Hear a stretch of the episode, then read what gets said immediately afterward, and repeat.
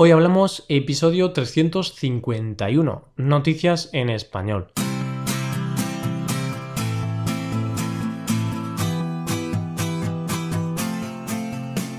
Bienvenido a Hoy Hablamos, el podcast para aprender español cada día. Ya lo sabes, publicamos nuestro podcast de lunes a viernes. Puedes escucharlo en iTunes, en Android o en nuestra página web. Tienes disponible la transcripción de este episodio y una hoja de trabajo en PDF con ejercicios y explicaciones de vocabulario y expresiones. Este contenido solo está disponible para suscriptores premium. Hazte suscriptor premium en hoyhablamos.com. Bueno, llegamos al jueves, el día de la semana en el que hablamos de noticias en español.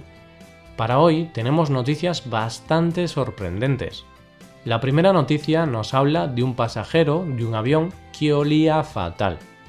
La segunda noticia está protagonizada por un selfie muy polémico. Y la última noticia trata sobre un profesor de instituto que no sabía leer. Venga, comencemos el episodio. Hoy hablamos de noticias en español.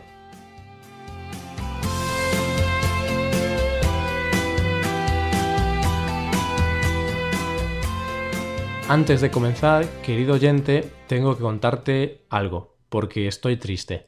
Y es que acabo de grabar este episodio y no le he dado al botón de grabar.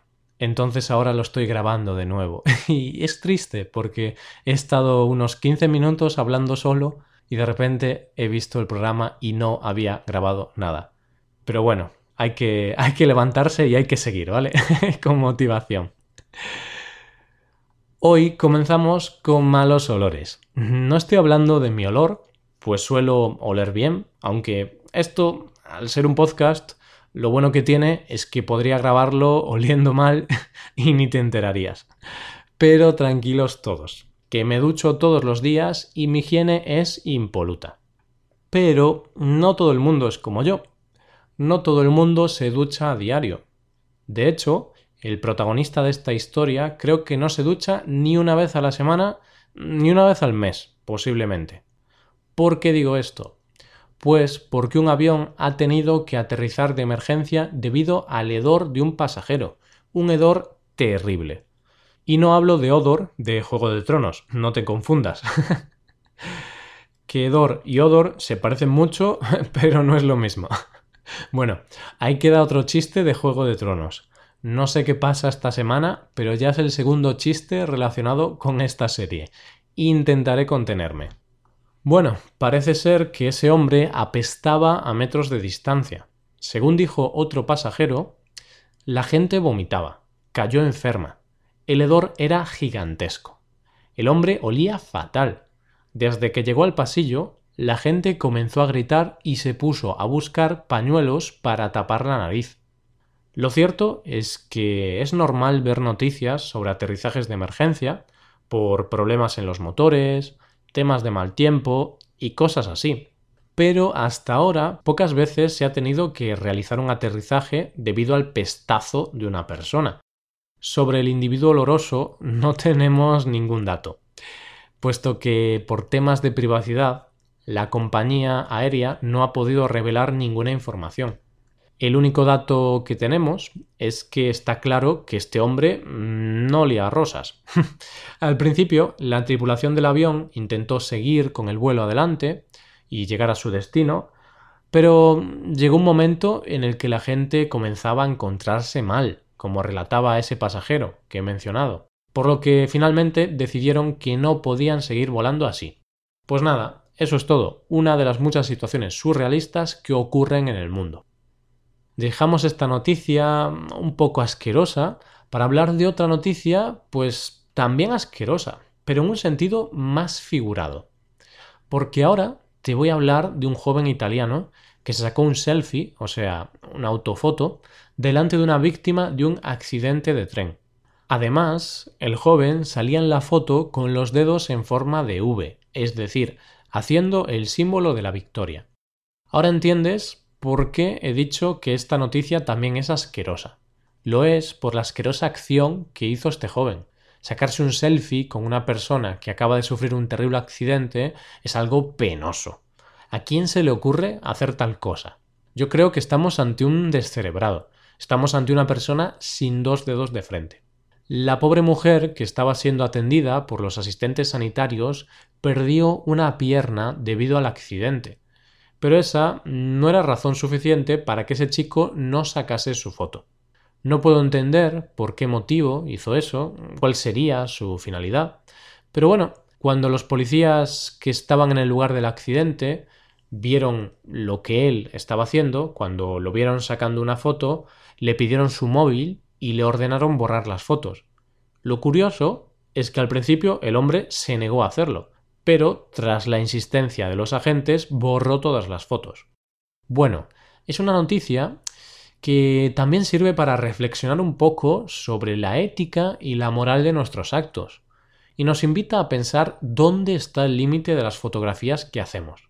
Pero bueno, esto lo hace hoy este joven y nos indignamos, pero también hay que tener en cuenta que a veces podemos ver imágenes de accidentes, atentados terroristas o cosas de ese estilo, cosas de muy mal gusto, en plena portada de un periódico o en el telediario.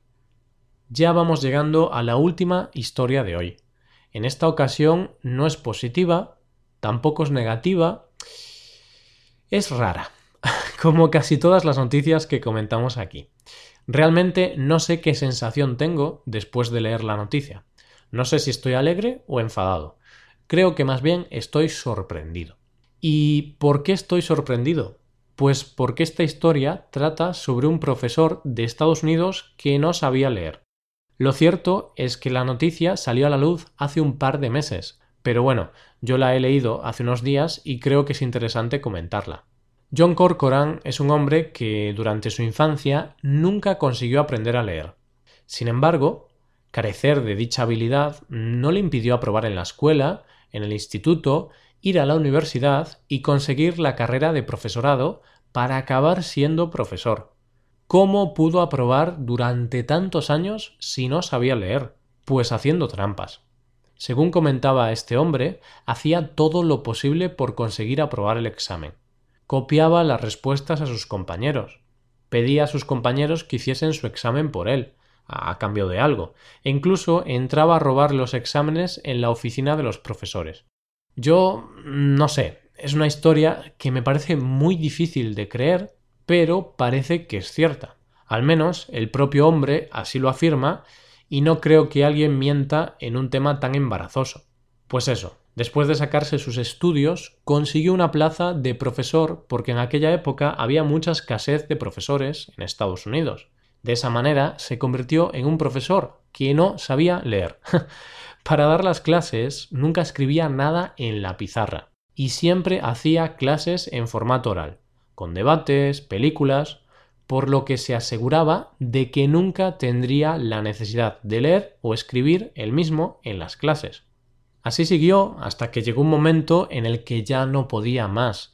Se sentía muy mal por no poder leer.